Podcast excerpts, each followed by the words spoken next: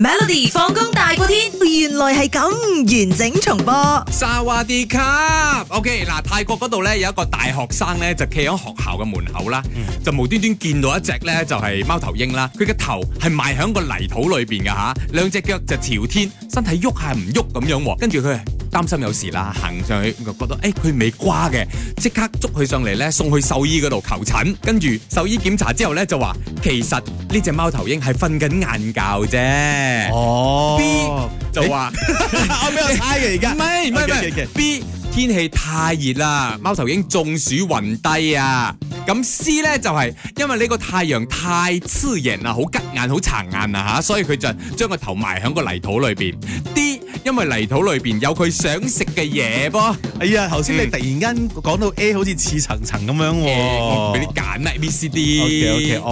我我而家轉我揀 A，E。冇得轉 嘅，你頭先揀咩？我而 家揀 A。冇得原來咧佢係想瞓晏覺嘅你頭先唔係答我呢個冇啊！嘅而家我突然間諗清楚咗，覺 得哦好似瞓晏覺比較比較適合啲喎。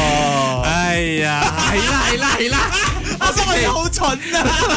呢個醫生 check 咗之後呢，佢話其實呢只貓頭鷹係瞓緊晏覺，咁好多人都好奇啦，點解貓頭鷹係將個頭埋喺個泥土裏邊瞓晏覺嘅呢？嗱，其實呢，早前呢亦都有報道講過啦，就係講貓頭鷹呢可以企住瞓覺之餘呢，但係年紀細啲嘅可能佢係 teenager 呢個貓頭鷹，由於呢個好得意嘅頭部過重啊，佢頭好大啊。哦咁佢哋要瞓覺啊嘛，佢會選擇趴住又或者挨住咁瞓嘅好，似人咁樣。好似人咁，因為佢撐唔到，啊佢頭太太大咗，太重咗，所以咧就會中個頭埋去嗰啲泥土裏邊咧，嗯跟住又唔使搽眼啦，咁樣嚟瞓覺嘅，兩好似瓜咗咁嘅，好得意嗬，好得意，係講係有年嘅。險下個嗬，其係實咁，有時呢啲生物佢哋選擇咁樣，我哋都過病嗯啦。咁呢位泰國學生好好心啊，咁即係大家有個知識咯，知道嗯哦，原來貓頭鷹瞓覺都可以將個頭埋喺個泥土裏邊嘅。多謝你啊，學到啲嘢啦。每逢星期一至五傍晚四點到八點，有 William 新偉廉同埋 Nicholas 雍舒偉陪你 Melody 放工大過天，陪你開心快樂閃閃閃。